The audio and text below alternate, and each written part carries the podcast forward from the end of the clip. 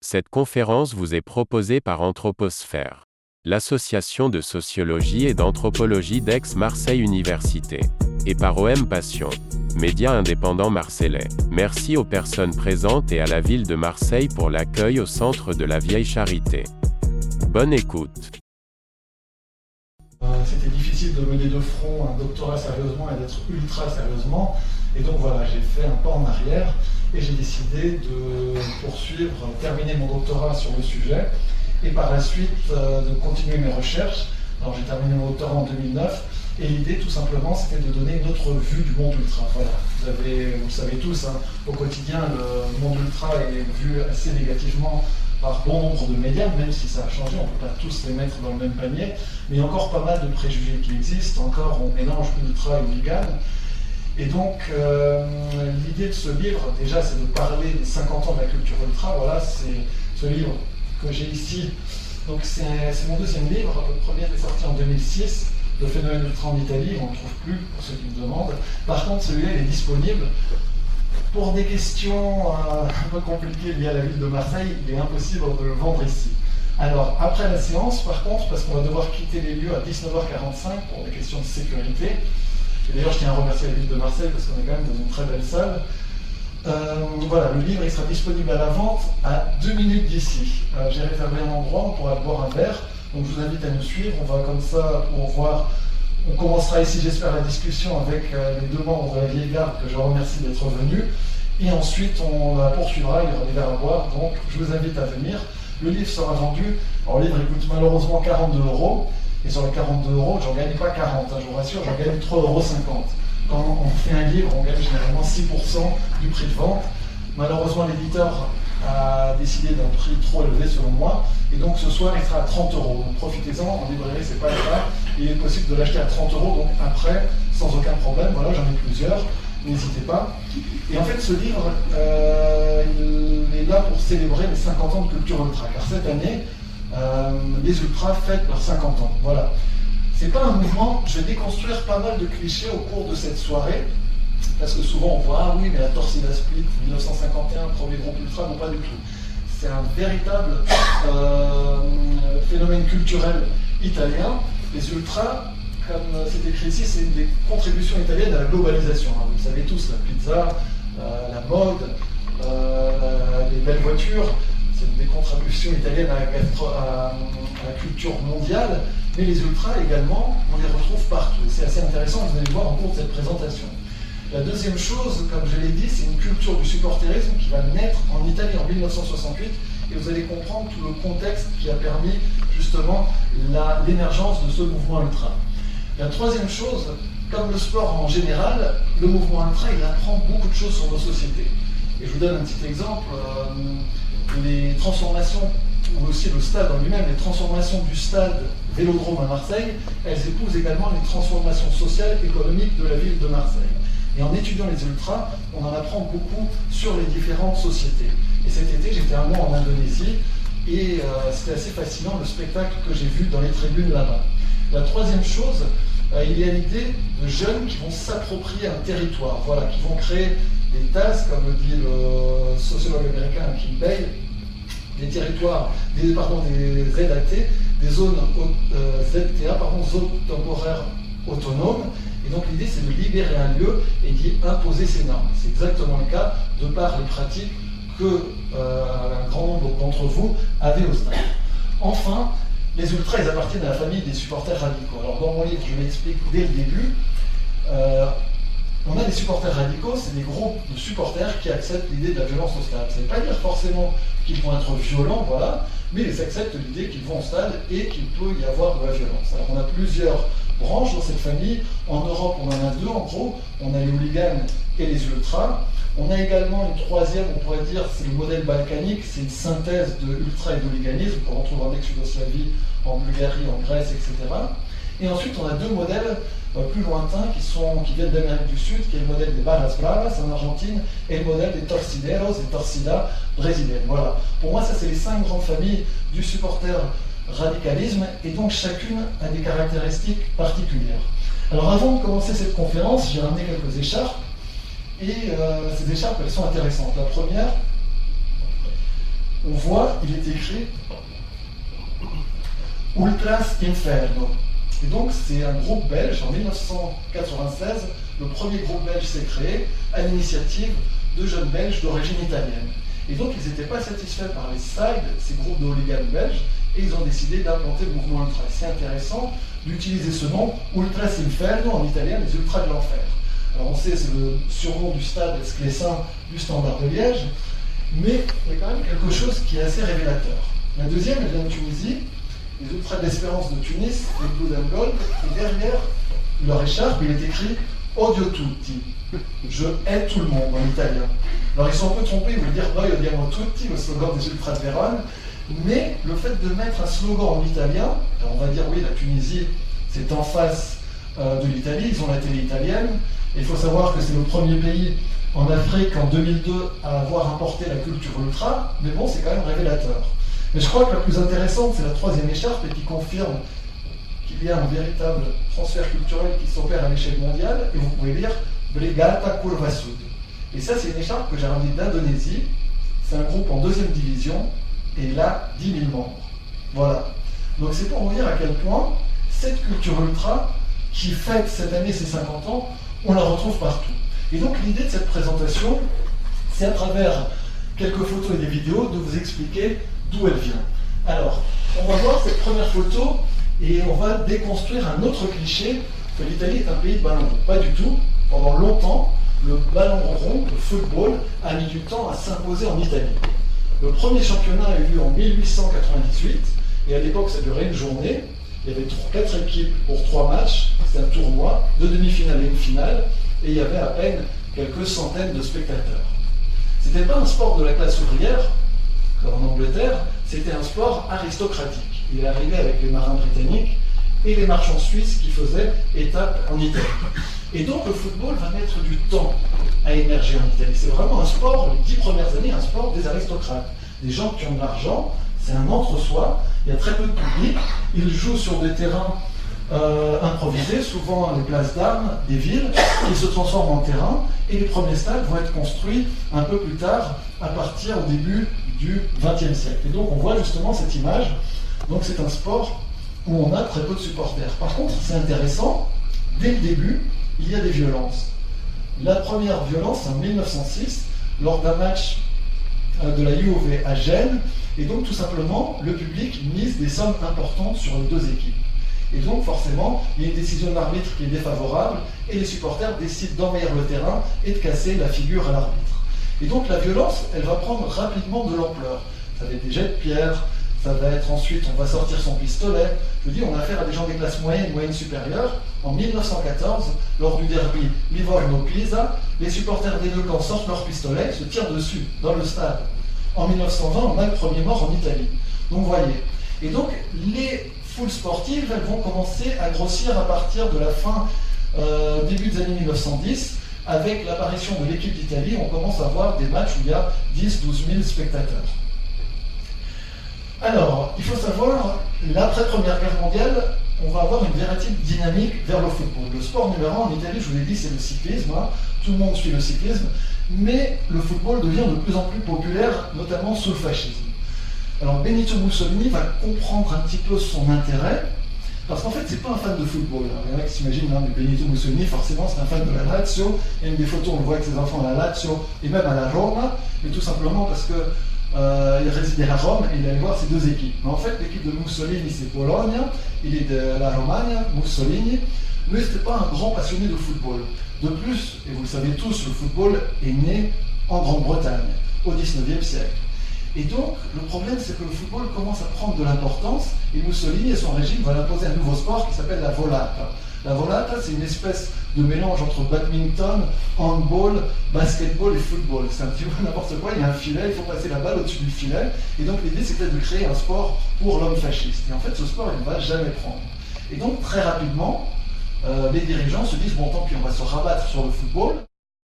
Mais tout simplement, l'idée du fascisme, c'est d'avoir des hommes forts, un homme nouveau, et donc euh, le fascisme s'est imposé, vous savez, par la force avec les actions des squadristi, en cassant la figure de leurs opposants politiques, ils vont réussir à conquérir le pouvoir, et une fois qu'ils sont au pouvoir, mais il faut un petit peu séduire le peuple, et donc on va proposer des activités sportives. Et en plus, ces activités sportives, elles vont permettre aux gens de se muscler, donc euh, voilà, c'est bien, parce qu'il faut un homme fort dans le régime fasciste, et donc on va avoir une série de stades qui vont être construits. Si vous allez aujourd'hui voir des matchs en Italie, si vous allez à Livourne, le stade date de l'époque fasciste. Si vous allez à Palerme, la même chose. Si vous allez à Pologne, c'est toujours le même stade. Alors il y a eu des travaux de réflexion qui ont été faits lors de la Coupe du Monde, mais c'est toujours le même stade qui date de l'époque fasciste. Et vous voyez, c'est le stade du littoral, avec les deux fasci, donc les deux symboles euh, du régime fasciste qui entourent ce stade. Alors ce stade, c'est un miracle. Il est édifié en une année, de 1925 à 1926. En 1926, quand Mussolini va venir au stade, lorsque les travaux sont terminés, il va venir avec son cheval. Et donc l'année suivante, ils vont construire une tour qui est toujours là, la tour du Littoriale. Et on voit justement, depuis ils l'ont enlevé bien entendu, Mussolini qui est sur son cheval. Et le, stade va être officiellement inauguré un an plus tard. Et là, on aura 55 000 spectateurs lors d'un match de l'Italie contre l'Espagne. Donc on voit le football prend de l'importance. Et il prend de l'importance aussi pour d'autres raisons. Tout simplement, il va y avoir des réformes fondamentales qui vont être faites sous le régime fasciste. La première, c'est d'unifier simplement le championnat. Il y avait deux poules avant 1929, une poule nord et une poule sud, et il est décidé de faire une seule poule. Donc on a un véritable championnat national. Alors regardez ça, c'est le premier championnat national, et c'est intéressant parce que c'est révélateur de quelque chose sur l'Italie. Vous le savez tous, euh, il y a très peu d'équipes méridionales qui jouent dans le championnat italien. Et là, on voit, dès 1929, on a uniquement Naples comme équipe méridionale. Il n'y a que deux équipes du sud de l'Italie qui ont gagné le titre. Napoli à deux reprises et Cagliari en 1973 qui l'a remporté. Et donc, directement, on voit une fracture. Parce que le football, c'est un sport qui est né au nord de l'Italie, à Turin. Et donc, c'est dans le triangle industriel, Milan, Turin et Gênes, qu'on retrouve la plus grande concentration d'équipes. La deuxième chose, c'est qu'en Italie, il y a de nombreuses équipes. En 1922, à Rome, on a neuf équipes. Et donc le régime fasciste va forcer les équipes à fusionner. Donc on va avoir une série de fusions qui vont donner naissance à l'AS Roma. Trois clubs vont fusionner. Et donc ces clubs qui vont fusionner donnent naissance à l'AS Roma. Et c'est amusant parce que la Lazio ne fait pas partie. Pourquoi? Tout simplement, le dirigeant de la Lazio de l'époque un hiérarque fasciste et donc il va peser de tout son poids dans la balance pour pas que la Lazio soit unie aux autres clubs et donne naissance à la S Roma. Et donc voilà, regardez les dates de naissance du SCC Napoli, 1926. La Fiorentina, 1926. AS Bari, 1927. Et donc, c'est des fusions de plusieurs clubs citadins qui vont donner naissance au grand club que l'on connaît aujourd'hui. Donc ça, on a une rationalisation. Une autre chose, regardez cette image qui date de 1929-1930 les panneaux publicitaires. Alors c'est un détail, mais tout simplement, on a des industriels qui vont mettre de l'argent dans les équipes italiennes. Et c'est pas anodin, parce qu'en mettant de l'argent dans les équipes italiennes, tout simplement, ils vont dire, ah ben non, justement, euh, nous on est intéressé par le football, et il va prendre de l'importance, et le niveau va automatiquement euh, augmenter. Et enfin, une autre chose, tout simplement, regardez, la Juventus, 1929-1930, à partir de 1929-1930, elle va remporter 5 titres d'affilée. Et pour la première fois, on va avoir une équipe qui va avoir des supporters dans toute l'Italie grâce à ces 5 titres. C'est un petit peu comme l'OM. L'OM, suite à ses exploits fin des années 80, début des années 90, va avoir des supporters dans toute la France. Et donc ces victoires vont faire que la Juve va être un club aimé et aussi détesté dans toute l'Italie. Mais il y a enfin une dernière chose, le sabato fasciste. Le régime va instaurer un jour supplémentaire de congé euh, pour les employés et les ouvriers le samedi. C'est-à-dire que le samedi auparavant ils travaillaient, il va devenir un jour libre. Et il va les encourager à faire des activités physiques, hein, il faut un homme fort dans le régime fasciste, l'homme nouveau, forcément, et en même temps, il va leur permettre d'aller au stade. Et donc on va avoir un stade qui était, qui devenait un un sport pardon, de la classe moyenne qui va devenir un sport de toute l'Italie. On va avoir des ouvriers, des gens de la classe moyenne et toujours des gens des classes supérieures qui vont aller au stade. Mais véritablement, le football va devenir extrêmement populaire et la moyenne de spectateurs va augmenter. Mais jusque-là, malgré toutes ces réformes, en 1929-1930, le cyclisme reste le sport numéro un dans le cœur des Italiens. C'est assez facile à comprendre. C'est un pays agricole qui fait sa révolution industrielle assez tard, et dans les pays agricoles, les gens se déplacent voilà, en bicyclette, et donc il y a encore une véritable passion pour le vélo. Le football est le sport numéro 2. Alors ici, c'est intéressant, quel tifosi alors vous savez, on utilise souvent, alors c'est un mot que j'aime pas en France, on dit tifo pour les spectacles, les scénographies que l'on fait à l'entrée des joueurs, parce que le tifo en italien, ça veut dire autre chose. Vous connaissez, on utilise tous en italien, il y a un en Italie, il y a un vocabulaire euh, italophone pour tous les termes. Football, calcio, rigore, penalty, calcio d'angolo, corner, tifosi, supporter. Et d'où vient ce mot? Et tout simplement, euh, sous le régime fasciste, il y a tout un processus euh, de dire le football, on ne le voulait pas, mais finalement on va l'adopter parce que les gens l'aiment, mais ce football, on va dire qu'il est italien et qu'il n'est pas anglais. Et donc on va transformer son vocabulaire, d'accord, pour se l'approprier, et on va même faire le lien avec le calcio storico. Si vous avez déjà vu des images qui sont assez impressionnantes, cherchez sur internet, le calcio storico, c'est une sorte de football américain qui est pratiqué à Florence.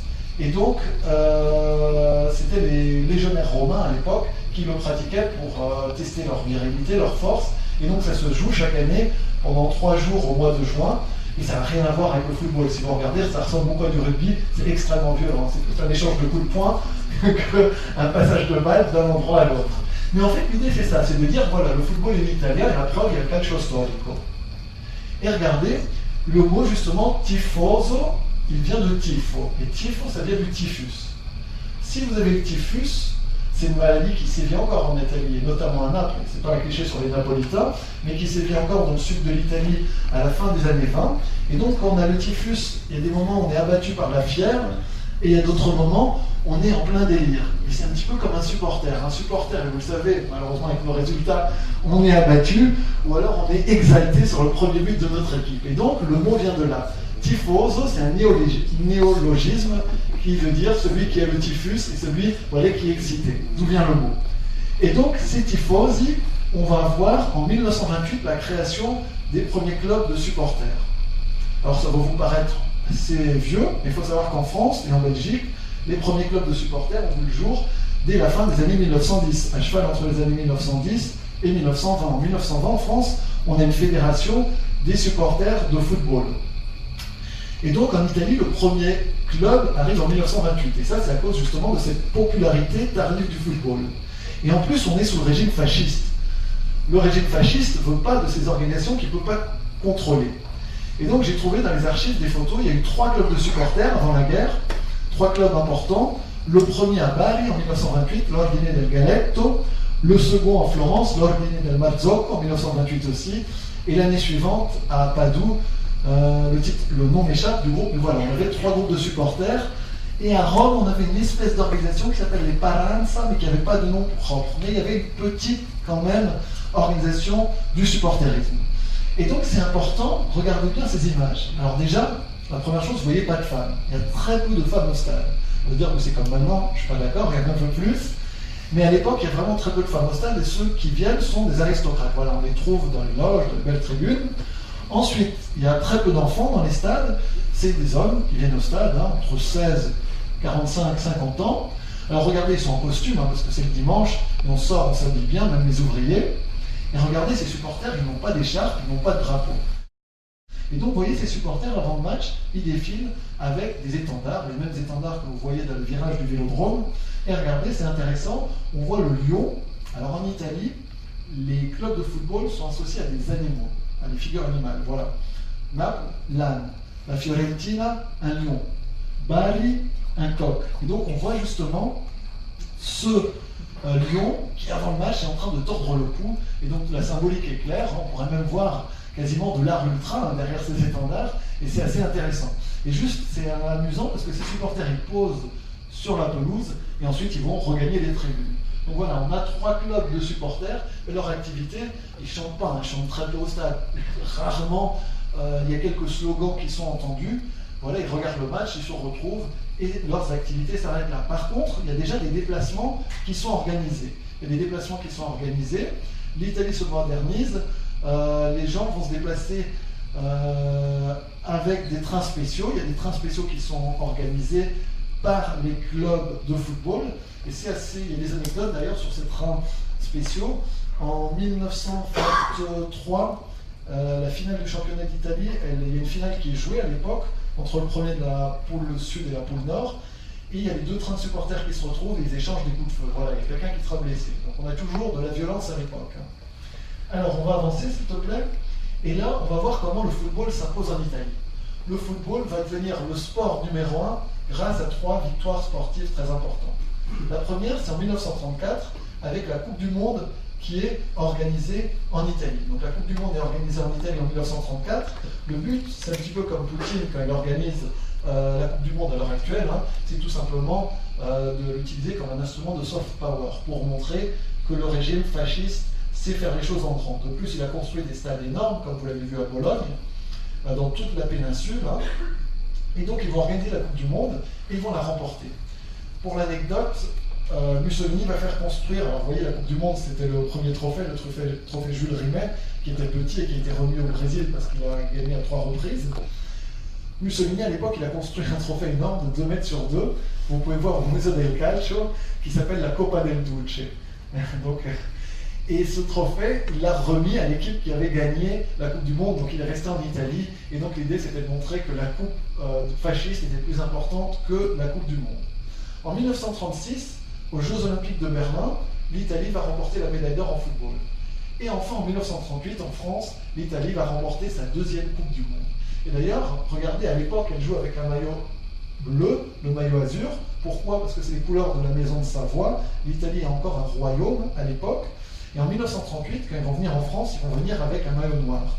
Il y aura un célèbre match qui sera disputé au stade Vélodrome à Marseille, qui a été construit pour la Coupe du Monde 1938. L'équipe d'Italie arrive en noir, et donc la fanfare est furieuse, c'est la fanfare de la CGT. Et donc, au lieu de jouer l'hymne italien, ils vont jouer l'international. Et dans les tribunes, il y aura des centaines d'immigrés italiens antifascistes qui ont trouvé refuge à Marseille et qui vont, qui vont stifler l'équipe d'Italie et qui vont supporter leur adversaire. Donc c'est assez intéressant, mais l'Italie va finir par s'imposer. Et donc ces trois victoires importantes vont ancrer définitivement le football dans le cœur des Italiens. Et on va jouer au football en Italie jusqu'en 1943. Naples sera bombardé, il y aura des matchs où il y aura des alertes à la bombe, et les gens resteront au stade tout de même. Voilà. On a même le stade qui sera abîmé par les bombardements, il n'y aura pas de supporters qui seront tués. Mais voilà, on a une véritable passion du football. Jusqu'en 1943, on joue, et en 1943, il y a la guerre civile, le championnat est interrompu jusqu'en 1945. Et c'est intéressant parce que l'Italie, elle sort, comme de nombreux pays européens, brisée. En plus, l'Italie était dans le mauvais camp, elle était dans le camp fasciste, il va y avoir une guerre civile sur le territoire italien, les résistants vont prendre des armes, les Allemands vont se retourner contre les Italiens, ça va être terrible, il y a des villes qui seront détruites, et dès 1945, en octobre 1945, les gens jouent de nouveau au football dans les stades italiens, la Serie A reprend. Et la première journée, il y a sept matchs qui sont organisés, et il y a 120 000 spectateurs qui vont se rendre dans les stades. À l'arène Civica de Milan, où l'AC Milan dispute ses matchs, il y a 40 000 spectateurs qui viennent voir le match de l'AC Milan contre la Juve. Et à la fin du match, il y a une étape de Giro d'Italia qui arrive et les gens restent et peuvent voir le vainqueur euh, de l'étape pardon, du Tour de Lombardie qui arrive dans le stade juste après les joueurs de football. Et là, c'est intéressant. Donc on a des foules sportives dès la fin de la guerre qui vont dans les stades. Et regardez, on a de plus en plus de symboles de la partisanerie. Les gens montrent leur attachement à leur équipe. Ici, c'est une photo qui a été faite à Fiorentina Rome. Et donc on voit un supporter avec le panneau Forza Roma et l'autre avec le panneau Forza Firenze. Voilà. D'ailleurs, pour l'anecdote, le stade de Florence, il date de l'époque fasciste, si vous y allez.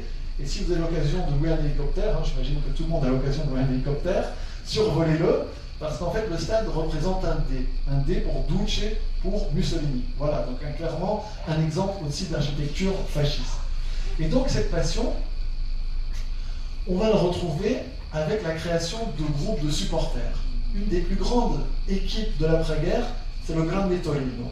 Le Grande Torino, il domine euh, le championnat italien. Ils vont gagner quatre titres consécutivement. Et en 1949, ils vont disputer un match amical à Lisbonne contre euh, Benfica. Et au retour, il vous savez, Turin, c'est une région où il y a beaucoup de brouillard. Au retour, Turin est dans le brouillard. Le DC4 qui transporte l'équipe va s'écraser contre la colline de Superga qui domine Turin et toute l'équipe va être décimée. Il reste encore quelques journées et les autres équipes décident d'attribuer le titre au Torino qui va rentrer dans la légende sous le nom de Grande Torino. Il n'y aura pas un joueur qui va survivre, mais cette équipe elle va être aimée dans toute l'Italie, de par son football chatoyant et suite au drame de Superga avec cet avion qui s'écrase. Et donc en 1951, il y a des jeunes partisans turinois du Torino qui vont s'organiser et qui vont créer le premier club de supporters moderne, les Fedelissimi. Alors ça, c'est leur premier quart de membres qui date de 52-53, mais le, premier, le groupe date de 1951. Et donc, véritablement, l'idée d'avoir une carte de membre, rien que ça, c'est assez révolutionnaire pour l'époque. Je dis, à l'époque, on n'a rien dans les stades, on n'a pas de banderole, on a, si on a quelques banderoles, mais on n'a pas quelque chose où on met le nom de son club de supporters, on n'a pas d'écharpe au nom du club de supporters. Je suis tombé sur une photo de 1940. La première photo que j'ai trouvée avec des supporters italiens avec une écharpe, elle date de 1948. Lors de la fondation de la Sampdoria, il y a des supporters qui posent avec une écharpe en dehors du stade et au stade qui l'enlèvent. C'est assez incroyable, cette photo, voilà, c'est pas encore un instrument qu'on va utiliser. Et donc, ces supporters dans toute l'Italie commencent à s'organiser. Regardez, ça c'est au début des années 1950, voilà, à Rome, on voit des banderoles qui se multiplient. Alors, c'est assez intéressant parce qu'elles ne sont pas encore rattachées proprement à des clubs de supporters, mais à des personnages charismatiques.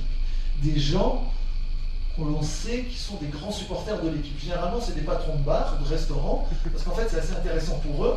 Ça leur permet de réunir euh, les supporters et aussi de gagner de l'argent. Et donc, on a cette association qui va se créer, Association des Tifosi Giallorossi, Attilio Ferraris, du nom d'un ancien joueur de la Roma, pour les rassembler. Donc, il y a l'idée un petit peu comme le CCS à Marseille auparavant, de rassembler. Alors attention, on a peu de clubs euh, supporters de la Rome, dans les années 50, on a à peu près une dizaine, mais ils sont très actifs. Et en plus, l'époque est assez négative, la Rome est mauvaise, elle va même aller en série B, elle va être rétrogradée en série B. Et dans les journaux, on a des petites annonces que le club organise des déplacements à Trieste à 800 km en train. Et je peux vous dire, dans les trains de l'époque, c'était une véritable odyssée. Et donc, on a des supporters qui commencent à s'organiser et d'avoir un petit peu d'ambiance dans les stades. Mais attention, on en a très peu. Je vous invite à voir le célèbre film de Victor Lodicica, Le voleur de bicyclette? Il y a une scène assez incroyable. On est à la sortie d'un match de la Rome en 1946 et il y a des supporters qui quittent le stade. Et voyez, on n'arrive pas à reconnaître les supporters d'un club ou d'un autre parce qu'ils sont tous en costume, ils n'ont aucun signe distinctif. Mais on va voir quelque chose d'important en Italie à partir de 1959. Alors l'Italie, comme les autres pays d'Europe, vous pouvez imaginer, après la Deuxième Guerre mondiale, elle est à genoux. Hein. Euh, le pays a été bombardé, l'économie va mal, le plan Marshall va relancer l'économie de toute l'Europe, mais on va voir quelque chose, à la fin des années 50, on a le miracle économique italien. Donc c'est quatre années de croissance ininterrompue de l'économie italienne, et ces quatre années de croissance, elles sont importantes parce qu'elles vont permettre à l'Italie de rentrer dans la modernité. Les gens vont s'équiper, ils vont acheter des postes de radio, ils vont acheter des voitures, vous connaissez tous les célèbres Fiat. Le symbole, c'est la consommation de masse. Les gens ont de l'argent et ont du temps.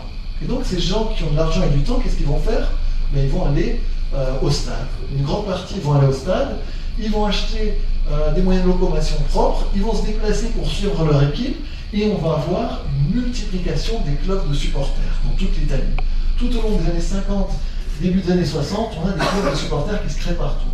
Et ces clubs de supporters, regardez ici par exemple, ce sont des étudiants d'Ascoli qui étudient à Bologne et qui ont créé un club euh, à Bologne de supporters d'Ascoli. En haut, vous voyez les supporters du Genoa, et cette photo elle est assez intéressante parce que regardez, ils posent. Et vous savez, quand on joue en Coupe d'Europe, généralement, la même chose, on pose souvent, euh, soit avec un étendard ou quelque chose, son écharpe, euh, pour montrer, voilà, je suis supporter de l'OM, j'ai été à Braga, j'ai été à Göteborg, j'ai été à Zagreb, etc. Et donc, eux, c'est une gita. Une gita en italien, c'est une sortie. C'est-à-dire qu'ils partent très tôt le matin, le bus il part aux aurores, le match, vous savez, ils ont eu à 15h en Italie. Et donc là, c'est les supporters de Gênes qui vont à Milan, et chacun amène sa bouteille de vin, son saucisson, on part en famille, on va visiter la ville, on pose avec la banderole devant le monument symbolique, le Duomo à Milan, de plus en plus de supporters qui se déplacent, et on a surtout de plus en plus de couleurs dans les stades. Et on commence à avoir, regardez, une augmentation spectaculaire de la moyenne des spectateurs dans les stades. Alors regardez, 1964-1965, là c'est la fin du miracle économique, on a 20 320 euh, spectateurs par match en Serie A en Italie. Et regardez, on a une progression quasiment constante. Et ça va augmenter de quasiment 75%. En 1974, on a près de 35 000 personnes par match en Serie A. Donc vous voyez, cette croissance économique et le fait d'aller au stade, c'est aussi un symbole de modernité. Voilà. Les Italiens, qui étaient un pays rural, les gens vivaient à la campagne, ils vivent désormais dans les villes. Il y a une immigration massive du sud de l'Italie vers le nord. Ces gens du sud, pour s'intégrer à Turin, c'est terroni, c'est cutéreux comme on les désigne, on les méprise, hein, ils viennent du sud de l'Italie, on les considère euh, pas comme des Italiens, d'ailleurs ils parlent en dialecte, ils cuisinent l'huile d'olive, ça sent mauvais, ils amènent des tomates, ils mangent des pâtes, c'est assez bizarre. Maintenant, ça paraît quelque chose de fou, mais à l'époque, les gens sont traités euh, vraiment comme des chiens. il y a eu un reportage de la RAI de l'époque qui montre les ouvriers napolitains euh, et de Calabre qui dorment à la gare de Turin pour aller travailler le matin à l'usine Fiat parce qu'on ne veut pas leur louer de logement. Et donc ces gens qui vont dans le nord de l'Italie vont aussi s'attacher à des grands clubs, notamment la Juve. La Juve, c'est vraiment un club qui a une grosse base de supporters du sud de l'Italie et donc de ces immigrés, de cette immigration interne. Et regardez, il y a une autre chose qui est importante, c'est tout simplement la fondation de centres de coordination. Alors ces centres de coordination, c'est un peu comme le CCS à Marseille, Centri di Coordinamento, et j'ai pris l'exemple de de la Fiorentina, vu que j'avais été travailler dans leurs archives. En mai 1963, à l'initiative du club, le Centro di Coordinamento Viola Club est fondé. Et le but, c'est tout simplement de rassembler les supporters de la Fiorentina dans toute l'Italie et de les regrouper au sein de clubs de supporters, de sections de clubs de supporters. Alors regardez, six mois plus tard, on a déjà 83 clubs qui sont inscrits. Un an et demi plus tard, on en a 184. On parle de Fiorentina. C'est parce que Milan, l'Inter et la Juve en ont encore plus.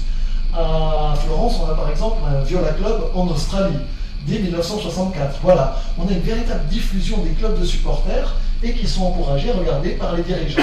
Là, c'est les dirigeants de l'Inter qui vont remettre justement à Fabio Inter à une personne qui a fondé un Interclub. On encourage les joueurs, les joueurs doivent aller rendre visite à l'Interclub, euh, parce que le but justement, c'est de diffuser euh, qu'il y ait de plus en plus de supporters de l'Inter. Et donc ces clubs de supporters, c'est intéressant, c'est pas juste un club de supporters qui ouvre euh, une fois par jour, mais quasiment ouvert toute la semaine, il y a toute une vie sociale qui s'organise, il y a des tournois de bridge, des tournois d'échecs, il y a même un combat de boxe qui est organisé à Salaire devant un, un Club. Il y a des tournois de natation, des choses qui n'ont rien à voir avec le football. On fête l'anniversaire de joueurs ou l'anniversaire du président. Et donc il y a toute une vie sociale qui s'organise. Et les gens, euh, les retraités notamment, ils passent euh, toute la soirée à taper le carton, à discuter. Et donc ça propage d'autant plus, ça enracine l'image du supporter dans la ville. Kylian, merci. Alors ici, regardez, on va voir aussi quelque chose de très important, c'est tout simplement les nouveaux instruments. Et là, on a ces clubs de supporters. Alors, fedelissimi, c'est un terme qui est utilisé partout. Ça, c'est les fedelissimi de la. Dans toute l'Italie, le terme fedelissimi, il va être repris par de nombreux clubs, du nord au sud de la péninsule. Et ici, on a affaire au fedelissimi de la. C'est un club qui s'est créé en 1961. Alors, c'est un club de supporters, mais regardez, à partir de la saison 66-67, ils viennent au stade avec un mégaphone. Ils viennent au stade avec un tambour. Ils viennent au stade avec de nombreux drapeaux. Et là, on a plus affaire aux gens en costume. On les voit. Alors, Gerardo, qui est le président de Fédélis, il, il, a mis sa veste sous le bras, il est en bras de chemise, mais il est avec son mégaphone. Et donc, c'est intéressant. L'idée, c'est tout simplement de coinvolgere, d'impliquer de plus en plus de gens pour soutenir l'équipe. Et vous allez voir une petite vidéo. J'espère qu'elle fonctionne. On a eu quelques petits problèmes ce matin. Non Décidément, on allait chercher notre ordinateur, mais ça ne fonctionne pas. Alors en fait, c'est intéressant cette vidéo, car elle montre Gerardo qui prend son mégaphone, et il ne se tourne pas, vous avez l'habitude de le droit, ni vers le virage sud, ni vers le virage nord, mais il se tourne vers le terrain. Et chante Sandoria, Sandoria, et il se lève, et là, les gens reprennent, et après s'assoient. Et donc voilà, on a quelques instants pendant le match où on a de l'ambiance. On a juste quelques instants où on a de l'ambiance, on n'a pas une ambiance de folie, et ça dure peut-être 5 à 10 minutes au maximum sur les actions les plus chaudes. Sur YouTube, ça, C'est sur YouTube, ouais. Euh, je pourrais vous donner les liens. C'est dommage que ça ne fonctionne pas parce que j'ai mis du temps à les chercher, mais bon, tant pis. Et donc, on a ces clubs de supporters qui sont de plus en plus actifs. Alors, l'idée d'une scénographie, ce qu'en France on appelle tifo, donc j'insiste, c'est des spectacles, voilà, on a un interclub. En 65-66, l'Inter va conquérir l'étoile. L'étoile en Italie, c'est quand on a gagné 10 fois le titre de champion d'Italie. Et donc c'est quelque chose d'important. Et regardez, ils vont faire 10 scudetti, donc euh, la cocarde euh, tricolore, le symbole de l'Inter, le bichon et le serpent et l'étoile. Et donc ces clubs de supporters sont de plus en plus actifs. Les fumigènes, dans les stades italiens, on les retrouve dès 1948. Alors très peu. Hein. Et ceux qui les ont introduits, c'est des supporters napolitains. Pourquoi? Tout simplement à Naples, c'est une ville où on utilise beaucoup les feux d'artifice. Voilà. La tradition veut que le 31 décembre, il y ait des explosions dans toute la ville. Et donc, ils vont ramener des artifices dans le stade. Et c'est assez incroyable. J'ai retrouvé des images d'archives. Euh, c'était vraiment très difficile. C'est un match en 1948-1949 euh, à Rome entre l'AS Roma et Napoli. Et on voit une dizaine de supporters qui allument des fumigènes. Et attention, c'est un extrait qui dure 1 minute 30, hein, juste pour un résumé du match. Hein. La télé vient, euh, fait ses premiers pas en Italie, et le caméraman est fasciné par ce qu'il voit. L'extrait dure 1 minute 30 et va filmer pendant 10 à 15 secondes ces fumigènes qui sont allumés. C'est assez incroyable. Donc tout ce que l'on voit, ça, ça va inspirer les ultras. Et donc on a de plus en plus de jeunes gens qui vont au stade. Pourquoi on a ces jeunes gens qui vont au stade? Mais tout simplement, on a l'émergence d'une classe d'âge. Alors il faut savoir que les adolescents, c'est quelque chose qui existe uniquement depuis l'après-deuxième guerre mondiale. Avant, on était un enfant, on allait à l'école, puis on était un adulte. On, allait travailler à 14 ans, on se mariait à 16 ans, il n'y avait que les bourgeois qui pouvaient faire des études, il y avait très peu d'étudiants. Mais après la Deuxième Guerre mondiale, avec le bien-être qui va se diffuser d'abord aux États-Unis, avec les teenagers, puis en Angleterre au milieu des années 50, puis dans le reste de l'Europe au début des années 60, on a véritablement une classe d'âge qui va apparaître des adolescents. Et ces adolescents, pour la première fois, ils vont avoir du temps et ils vont avoir de l'argent. Et c'est important parce qu'avec ce temps et, cet argent, ils vont acheter des disques, ils vont avoir une culture commune, ils vont s'habiller différemment. Avant, dans les années 50, on allait à l'école en costume cravate. Là, ils vont aller, euh, ils vont mettre des jeans. En 1960, il y a des émeutes qui ont lieu à Gênes à la suite de l'organisation du congrès du parti néofasciste MSI, et euh, les journalistes parlent des jeunes qui ont des t-shirts à bandes. Voilà, on a véritablement des habits qui les identifient, une culture musicale commune, et ces jeunes, en fait, quand ils vont dans les clubs de supporters, quand ils vont au stade, ils sont déçus. Pourquoi? Il n'y a pas d'ambiance dans les stades. Il n'y a pas d'ambiance dans les stades, et donc ils vont créer leur propre structure, leur propre club de supporters. Alors souvent, ils rejoignent des clubs de supporters qui existent. À Vérone, ils vont créer le club Quattro Federici, le club des quatre fidèles. Et regardez, ils se retrouvent entre jeunes. Vous voyez, chacun a un drapeau. L'idée, c'est tout simplement, on n'est pas satisfait, et ça, ce sera intéressant par la suite d'avoir la discussion avec les membres de la vieille garde par rapport à leur approche justement en 1984 par rapport au CCS, qui était le club de supporters par excellence, et comment justement eux, ils ont perçu cela. J'imagine qu'il y aura des analogies. Et donc, ces supporters, ils sont encouragés par les clubs de football de venir dans les stades. Voilà, on les encourage à venir dans les stades. Pourquoi on les encourage à venir dans les stades? Mais tout simplement parce qu'ils ont de l'argent, hein, comme je l'ai dit, ils ont du temps et de l'argent, et les clubs comprennent le potentiel qu'il y a d'avoir des jeunes supporters. Ils vont tout faire pour les favoriser. Dès 65-66, la Roma instaure la Tessera Junior. C'est-à-dire qu'avec cette carte, on a 50% sur l'abonnement.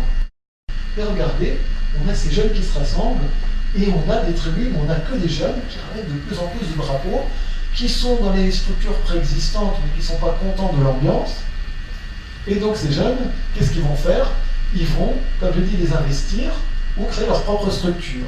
Et regardez, c'est une photo historique qui date de 67-68, octobre 1967, Sampdoria Cagliari, c'est la seule photo qu'on a trouvée. On a des jeunes des Fedelissimi qui vont mettre le terme commando. C'est-à-dire ils font partie des Fedelissimi, mais ils s'appellent commando des Fedelissimi.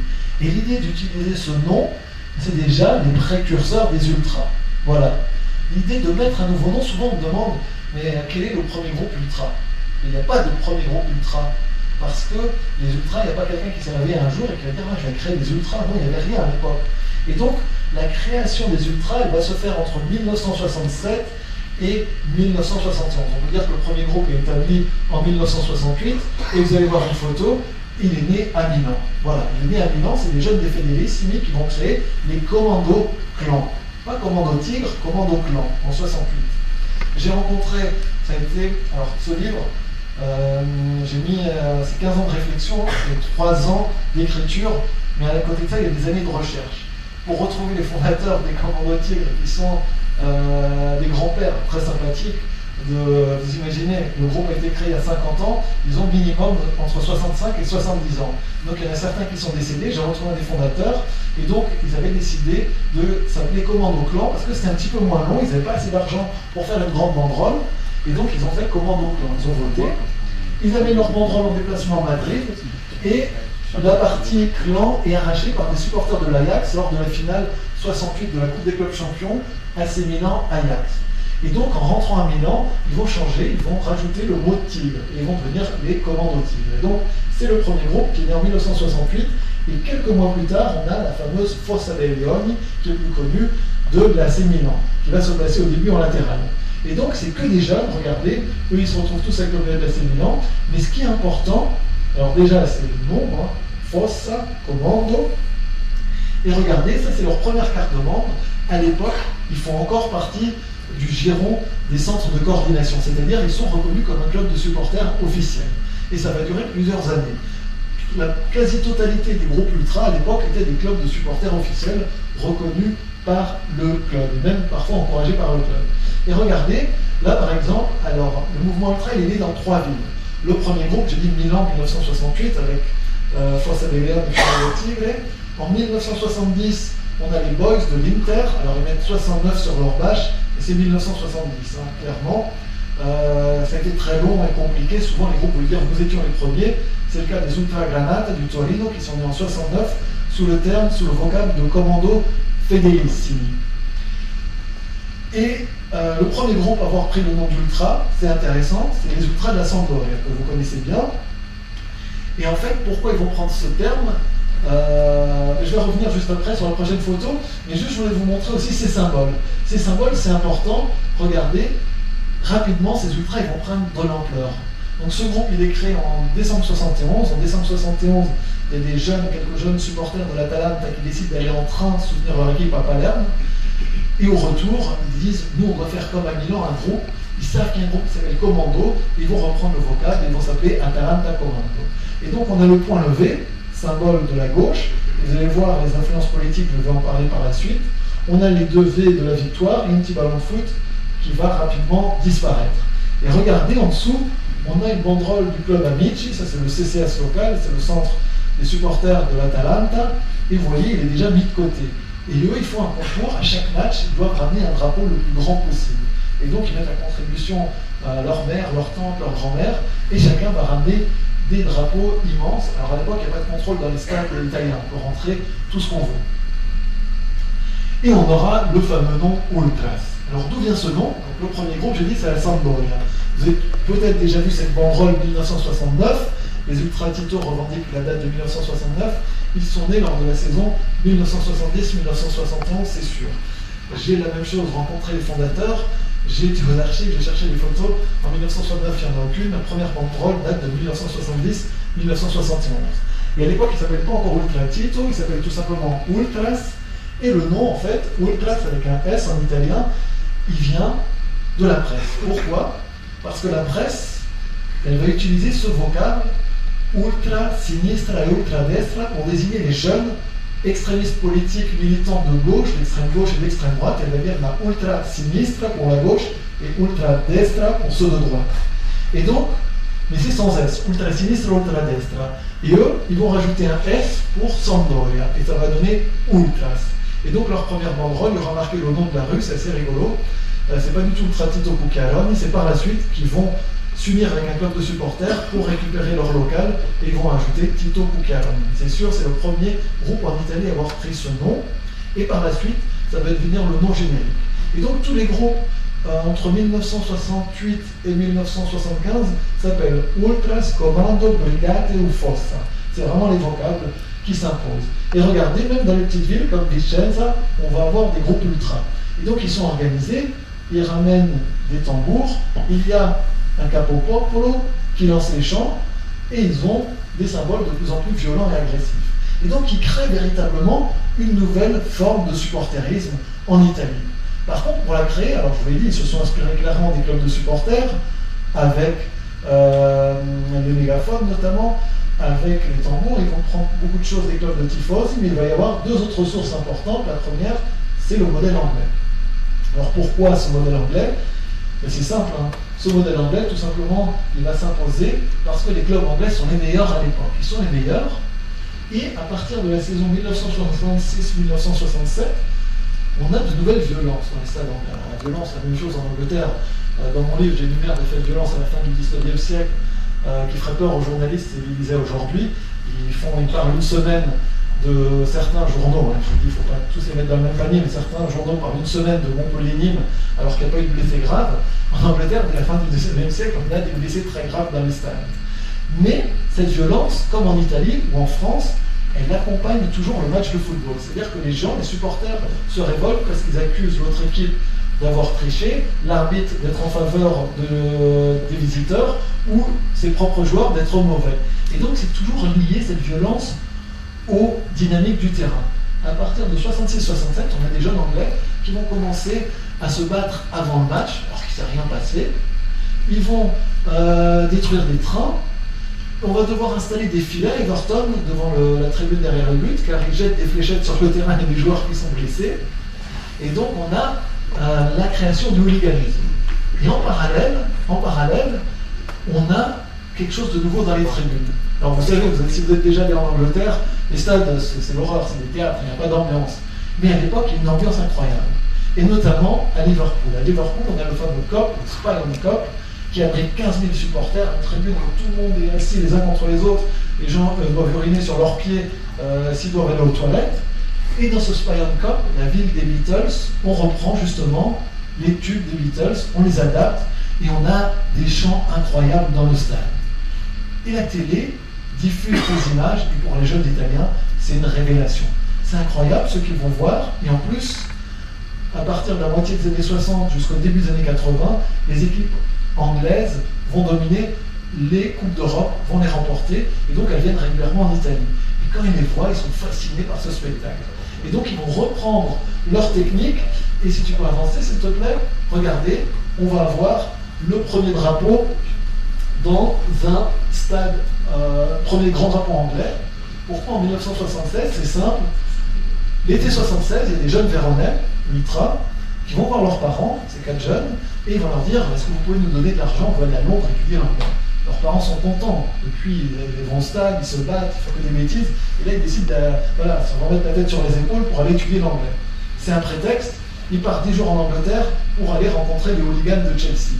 Ils vont aller voir les hooligans de Chelsea, ils amènent leur banderole Brigate, ils vont voir un match à domicile et un déplacement avec eux. Transfert culturel qui s'opère, ils vont ramener des chants anglais, des mélodies.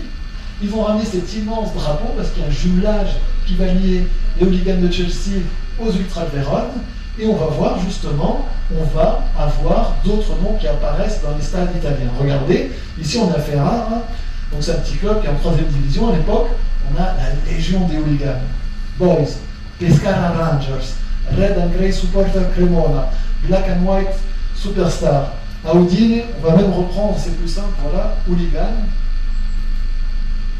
Hooligan Teddy Boy, avec le drapeau anglais. Voilà, Hooligan Teddy Boy.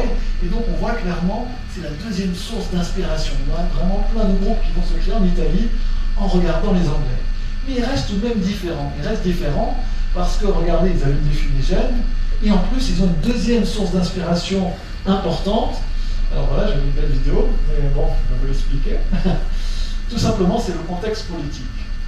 Alors vous savez tous, cette année, on fête les 50 ans de mai 68 on a l'impression que c'était quelque chose qui est français, parce qu'on est très centré sur nous-mêmes.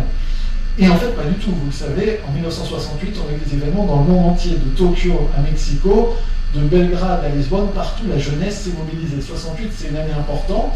Et c'est pas par hasard que les ultras émergent en 68, parce que les, jeunes, justement, ils demandent d'avoir une place dans la société. Mais 68 en Italie commence déjà en 67. En avril 67, à Rome, à la faculté d'architecture de Valle Giulia, on a les étudiants qui manifestent contre l'augmentation des prix d'inscription. La police est envoyée et les étudiants d'extrême gauche vont s'unir pour la seule fois avec les étudiants d'extrême droite et vont se battre contre la police. D'ailleurs, le leader du parti néofasciste, le MSI Almirante, va venir pour récupérer des étudiants fascistes, il a peur qu'ils soient contaminés par les idées des étudiants communistes. Ils vont s'affronter violemment en 67 contre la police et ça marque le début justement de la contestation étudiante. Et contrairement à la France, elle, elle va perdurer. La contestation étudiante italienne, elle dure jusqu'en 78. Et en Italie, il faut revenir sur ce contexte historique. Comme vous le savez, après la Deuxième Guerre mondiale, l'Italie est défaite, hein, elle était dans le camp euh, qui a perdu, mais en même temps, l'Italie, c'est un pays fondamental, comme l'Allemagne et le Japon, qui ont aussi perdu le, conflit, le Deuxième conflit mondial, et on est dans l'ère de la guerre froide. Et tout simplement, le Parti communiste, à l'époque, qui s'est soulevé contre les fascistes à des armes. Il veut faire la révolution, mais Staline va dire non, on a signé les accords de Yalta, l'Italie, elle doit rester une république parlementaire. Et donc les communistes vont, faire, vont dire ok, on va se présenter aux élections, et l'Italie va avoir le parti communiste euh, le plus important d'Europe occidentale, qui va aller jusqu'à 35%. Alors les élections seront souvent truquées, hein, parce que peuvent pas, la CIA et les Américains ne peuvent pas perdre l'Italie, qui est en face euh, des communistes, en face de la Yougoslavie. Et donc on aura en Italie un contexte très difficile. On a deux partis qui dominent, un parti de centre droit, la démocratie chrétienne, et un parti de, un parti de gauche, excusez-moi, le parti communiste. Mais ce parti communiste, il est conservateur. C'est-à-dire qu'il ne veut pas qu'il y ait de membres qui soient homosexuels, il va les exclure, à l'image de Pasolini.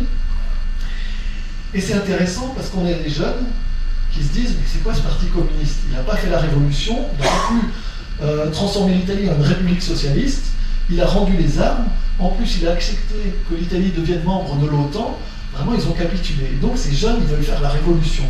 Et ils vont créer des structures, on va avoir des centaines d'organisations d'extrême gauche, et aussi quelques, quelques organisations, on en aura moins, une dizaine, d'organisations d'extrême droite, plusieurs dizaines, qui veulent faire aussi la révolution. Et donc ils se retrouvent, ces jeunes, à l'extérieur de l'échiquier politique, et c'est un problème. Et en 1969, on a un événement important, on a le début de la stratégie de la tension. Donc comme je vous ai dit, mai 68, il va continuer, et donc le gouvernement italien n'arrive pas à, à, reprendre le contrôle de l'ordre public, les jeunes se battent sur les places publiques, c'est très violent, et alors on va avoir une bombe qui va exploser. Une bombe qui va être mise par les fascistes. L'idée, tout simplement, on a des militants néofascistes qui sont manipulés par les services secrets italiens, et l'idée c'est de faire peur aux gens, aux bons citoyens modèles, de dire, regardez, il y a des bombes qui explosent, il faut un État autoritaire. D'ailleurs, il y aura deux tentatives de coup d'État, en 69 et en 70. En 74, euh, on a le coup d'État en Grèce des colonels, l'extrême droite au pouvoir. Au Chili, ils vont prendre le pouvoir. On est dans le même contexte en Italie. Et donc on a ce qu'on appelle la saison des bombes qui va commencer. L'extrême droite va mettre des bombes un petit peu partout. Et l'extrême gauche va commencer à s'armer, va répondre en enlevant au début des chefs d'entreprise, des chefs euh, d'usine, et ils vont leur tirer dans les genoux, et puis par la suite, ils vont lever le bras et ils vont en assassiner.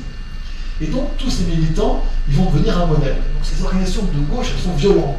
Elles occupent l'espace public, et donc ces jeunes ultras, ils sont fascinés. Regardez ici, c'est Autonomie Operaia, Autonomie ouvrière qui défile. Regardez, ils font le geste du P38, donc c'est le pistolet qui est utilisé par les extrémistes de gauche qui mettent pas de bombe. Ils arrêtent les gens, ils leur tirent dessus ou ils les assassinent. Donc ils font ce geste. Regardez, ils ont le bandana, ils ont la cagoule, et regardez, à Turin, en 77-78, ça c'est la première ligne des Ultra Granata, ils ont exactement le même accoutrement. On voit le bandana, on voit le passe-montagne. Regardez, il y en a un qui fait le salut fasciste et l'autre à côté qui fait le salut communiste. Et en fait, ils ont vidé la plupart du temps le contenu politique de ces militants. C'est-à-dire qu'ils reprennent des symboles, ils reprennent des techniques, tout simplement ils sont forts, ils les impressionnent, mais on peut avoir un militant d'extrême droite et d'extrême gauche, ou même parfois la plupart ils ne sont pas des militants, ils ont de la sympathie, et c'est un petit peu comme encore à l'heure actuelle au stade. Hein. J'ai tout un chapitre dans mon livre sur la politique dans les stades, c'est assez intéressant, il ne faut pas la prendre au premier degré la politique, il y a énormément de provocation aussi derrière tout ça. Et regardez, on va reprendre euh, d'autres choses, des techniques. Voilà, ici il y a un compagnon, on dit un compagnon, un, camarade, un militant de gauche qui a été tué par les fascistes à Paris. Il manifeste en sa mémoire en, 1978, et donc regardez, ils font un cortège avec des manches de pioche, hein, des drapeaux rouges. L'idée c'est juste, en cas de bagarre contre la police ou contre les militants, on est disposé à se battre. Et regardez, on va voir une image, voilà, un cortège, vous connaissez tous, la même chose. Là, on voit les Ultra Granata du Torino, qui ont tous aussi des sacrés manches. Et l'idée, c'est en cas d'incident, on est prêt. Donc voilà, on reprend des techniques, on reprend des slogans, on reprend également des noms et une iconographie. Alors pour ceux qui ne reconnaissent pas ce symbole, c'est le symbole des Brigades Rouges. Les Brigades Rouges, c'est un groupe terroriste d'extrême gauche qui, à partir de 1973, va multiplier les assassinats et va devenir un des plus dangereux. Ils ont tué 63 personnes et euh, ils ont notamment enlevé l'ancien Premier ministre italien, qui à l'époque, en 78, Aldo Moro, est le président de la démocratie chrétienne, donc le parti le plus important, et ils vont le tenir euh, euh, dans une cachette pendant 45 jours. Ils vont lui faire un procès populaire, ils vont négocier avec l'État italien qui refuse de négocier, et ils vont l'exécuter à la fin.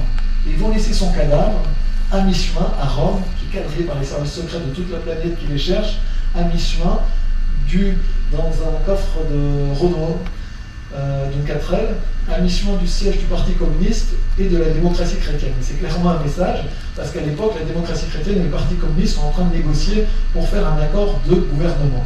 donc vous imaginez, on est dans ce contexte, et que font les ultras de la Juve Ils reprennent l'étoile des brigades rouges et la mettent avec un slogan de gauche, Venceremos, nous vaincrons.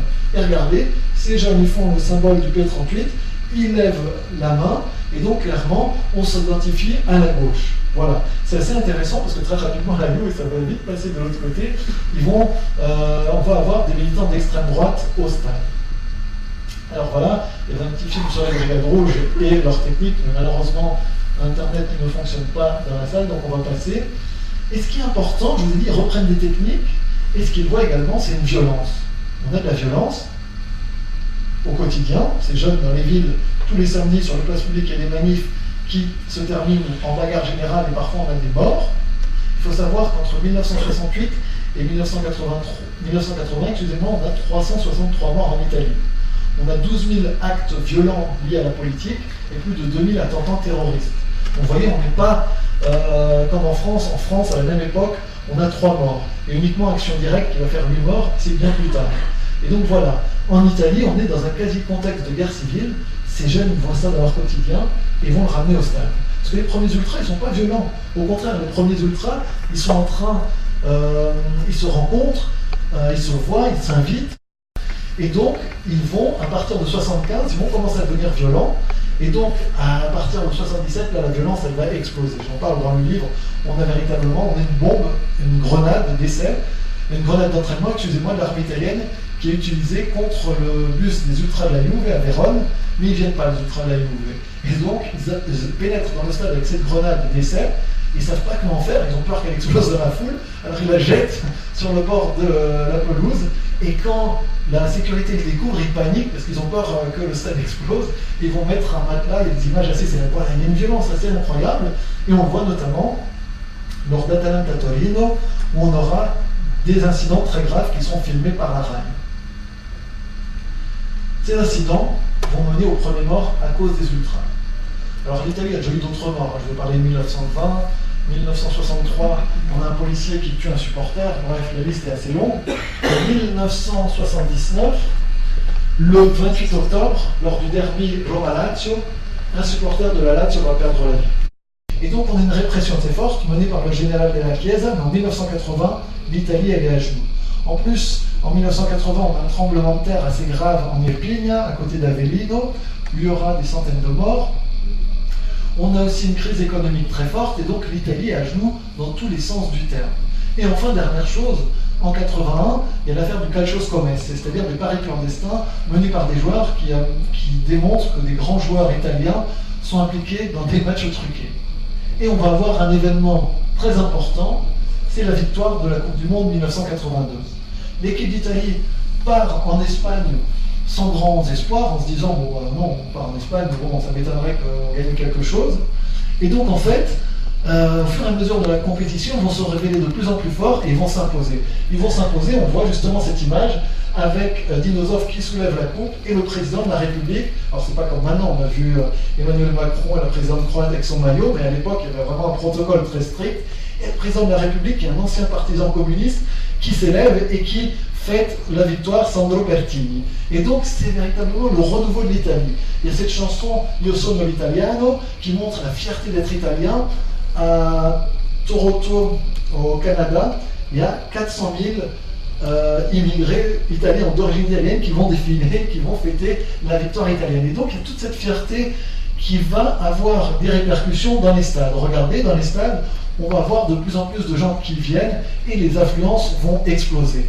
Les groupes, la deuxième génération d'Ultra va prendre une ampleur incroyable. Alors je suis désolé que ma montre ne fonctionne pas, il est quelle heure? Ok, ça va. Parce qu'on doit vraiment partir à 7h45, sinon on se fera guillotiner. Alors juste une petite information, on va prolonger, vu que je parle beaucoup, hein, voilà, votre passion est sympathique. J'ai réservé un endroit euh, on pourra boire des coups, c'est pas cher hein, du tout. Et on pourra prolonger la discussion, et c'est à 2 minutes d'ici. Voilà, c'est vraiment à 2 minutes d'ici, à 150 mètres. Donc à 8h moins le quart, je serai euh, comme un Suisse allemand, malheureusement. Et donc pour revenir à nos amis, la deuxième génération d'Ultra va prendre une ampleur incroyable. Les groupes qui à l'époque comptaient quelques, au maximum 200 personnes, et encore, ils ont très peu, ils ont quelques cartes de membres, ils n'ont pas encore de gadgets. Les premières écharpes, elles sont créées au début, en 1980. Les premiers en faire, c'est les Milanais. Euh, les Ultras de la Sampdoria qui sont nés en 70-71 auront leur première écharpe en 83. Les premiers t-shirts, on en fait à la fin des années 70. C'est quelque chose, et là aussi, je pense que l'éclairage des membres de la vieille garde sera important par rapport à cette question aussi des gadgets, parce que c'était quelque chose de novateur. Et donc, vous voyez, on a des groupes qui font des voiles sur toute la tribune. Et comme je vous disais, j'ai pris l'exemple de Milan, parce qu'il est assez, il éclaire bien. En 1980-80, la dei Leoni, qui est le groupe euh, le plus important, a 1000 membres. Ils vont d'ailleurs faire une fête pour fêter ce millième membre. Et regardez, en 84-85, ils en ont 5000. 88-89, ils en ont 10 000. Et 90-91, ils en ont 12 000. Les trois groupes de l'AC Milan, 90-91, quand l'AC est au sommet de l'Europe, hein, et comment battre, hein, juste pour votre mémoire, c'est important, les trois groupes de l'AC Milan ont 28 000 membres. Brigate Rossoneri, Commando Tigre et Fossa dei Leoni. C'est énorme. Alors je sais, à Marseille, les groupes ont aussi beaucoup de membres. Mais voilà, il faut remettre ça euh, dans le contexte de l'époque, c'est assez incroyable. Et donc, ces groupes maîtrisent de mieux en mieux l'espace. Ils vont développer la scénographie. Cette scénographie, donc à l'entrée des joueurs, on colorie le stade. Regardez, on a quelqu'un avec une sono. On a installé une sono à Milan, comme ici. Et donc, tout simplement, on lance les chants, on a les tambours, on a des gens qui sont spécialisés avec le tambour. Chaque groupe gère son espace, ça c'est gadgets, mais c'est banderoles. Et donc, c'est de mieux en mieux organisé. Regardez, les ultras vont chasser clairement les clubs de supporters traditionnels. Ils vont prendre la place des clubs de supporters traditionnels. Regardez, à Rome, on a plus de 120 mètres de banderoles. Rien que celle-ci à droite du commando ultra elle fait 48 mètres. C'est le maître du virage. Ils vont même faire des scénographies sur l'ensemble du stade. En 87-88, pour le maillot, ils vont couvrir l'ensemble du stade avec des bandes rouges et jaunes. Regardez ici, on a plus de 15 000 personnes, et donc ils sont véritablement le 12e homme. Ils sont le 12e homme, et ce 12e homme, il va développer un art. Parce que c'est des artistes, hein, ce que vous faites, c'est une forme d'art, c'est, euh, on peut dire l'art naïf si on veut, mais c'est une forme d'art, et c'est de plus en plus élaboré. Et regardez, ça c'est en 90-91, alors ça ne vous impressionne pas parce que maintenant on voit des scénographies incroyables, mais pour l'époque c'est quelque chose d'extrêmement novateur. Ils vont penser à faire la ligne d'horizon de la ville de Florence. On regarde à droite, on voit le, le Ponte Vecchio, le Palazzo, le Palazzo Vecchio, on voit le Duomo, et donc on reproduit la ville de Florence. ils ont une telle maîtrise que ce mouvement ultra, alors dès le début, on a des groupes de la première à la troisième division. Le championnat italien, il est professionnel de la Serie A à la Serie C. Très rapidement, on voit des ultras déjà en Serie C à la fin des années 70. Mais ce qui est intéressant, c'est des petites équipes comme Deltona. Alors Deltona, c'est une petite équipe, c'est une ville euh, dans le triangle industriel. Les gens sont soit supporters de l'Inter, Milan, Juve et Toro, ou Samp et Genoa, parce que c'est exactement à mi-chemin de ces trois villes. Et là, les gens vont commencer à se dire, ah ben non, nous on est ultra de Delton. Il va y avoir une fondation de groupes ultra dans toute l'Italie. On va même avoir des ultras dans des sports. Alors le basketball, alors c'est un classique, hein, parce que c'est quand même le sport numéro 2 en Italie, le basketball. Ce groupe date de 1970, c'est la Forza de Leone et Fortitude. Ça c'est une photo que j'ai prise l'année il y a deux ans. pour un match de deuxième division. Ils ont 1000 membres. Vous voyez, ils ont quand même une assise et ils existent depuis 48 ans. Mais on a également des ultras dans les piscines. C'est un déplacement que j'ai fait avec un ami de la Sampdoria. Il me dit Tu veux venir voir un match de water polo Il y a des ultras, bien sûr. Alors voilà, j'ai accompagné. On est parti en Vespa. Et donc, on était escortés, hein, parce qu'il y a aussi des ultras locaux. Ils s'attendent. Et voilà, en plus, c'est dangereux dans une piscine. Imaginez, euh, vous jetez l'adversaire dans la piscine. voilà, il y a des risques. Et donc, on a même des ultras au baseball. À Grosseto, on a une équipe de baseball dans les années 80, une équipe de football et. Et donc, faire des ultras pour le baseball. On a des ultras au hockey sur piste, à Viareggio, qui sont toujours actifs. Et à Marsala, une petite ville en Sicile où il n'y a rien à faire. Les jeunes s'ennuient. Ils, ont envie de créer un groupe ultra. Et il n'y a rien. Il n'y a pas d'équipe de football qui soit assez bonne. Par contre, il y a une équipe de volleyball féminine qui en Serie. Et ils vont créer un groupe ultra pour le volleyball féminin. Voilà. Donc et ça existe toujours. Hein. On a des ultras dans différents sports. L'idée, c'est tout simplement de défendre sa ville, d'être pour elle. Et ce mouvement, il va se répandre au-delà des frontières. Alors, le premier pays à importer la culture ultra, c'est les Espagnols. Dès 1980-81, à Madrid, avec les ultras sourds et le Frente Atlético. Le mouvement va se répandre dans tout le pays mais euh, il aura du mal à se développer pour différentes questions, notamment pour la question politique. Ensuite, il va aller au Portugal euh, dès 82-83. En France, Marseille, la première ville à importer la culture ultra, et donc on aura le plaisir de parler avec les membres de la vieille garde. Alors il faut savoir que c'est que dans les pays latins jusqu'à la fin des années 80. Espagne, Portugal, France et euh, qui n'est pas un pays latin, tout à fait, mais qui en face de l'Italie, on va importer la culture ultra. Et à la fin, au début des années 90, avec Internet, la globalisation triomphante, la culture ultra va se diffuser enfin dans le reste de l'Europe. Parce que les plus jeunes, vous ne le savez pas, mais l'Europe a longtemps été divisée entre un modèle anglais et un modèle italien. Maintenant, on a des ultras partout. On en a même regardé à Luxembourg. Ça, c'est une photo que j'ai faite un match à Luxembourg. Il y a 200 spectateurs. Il y a même des ultras à Luxembourg. Des fils d'immigrés italiens et portugais qui sont venus le dimanche à Luxembourg, on s'en toute la semaine à Luxembourg, généralement, ils ont décidé d'aller au stade et de suivre leur équipe.